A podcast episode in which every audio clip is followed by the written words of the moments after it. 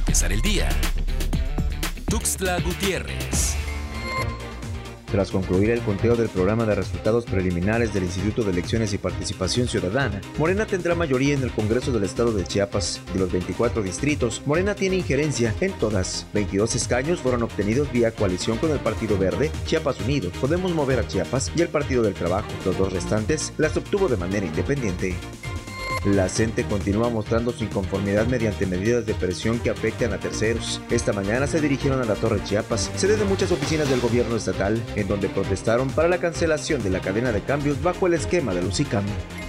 Prestadores de servicios turísticos en la entidad exponen que se tiene buena expectativa de afluencia para las vacaciones de verano, derivado de que Chiapas haya permanecido por varias semanas en semáforo epidemiológico verde. Sismón y Esparza Flores, coordinador de la Mesa de Seguridad Turística en Chiapas, comentó que si bien es cierto, en la entidad se vive un panorama social complicado, la disminución de casos positivos por la pandemia de COVID podría traer un repunte turístico.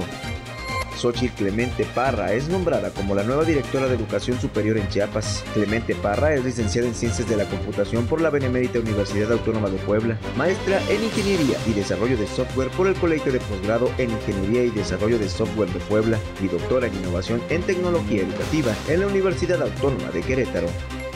La Secretaría de Salud Estatal da a conocer el registro de 17 casos positivos de COVID-19 en las últimas horas. En tanto, se cumplen cuatro días sin reporte de defunciones para empezar el día.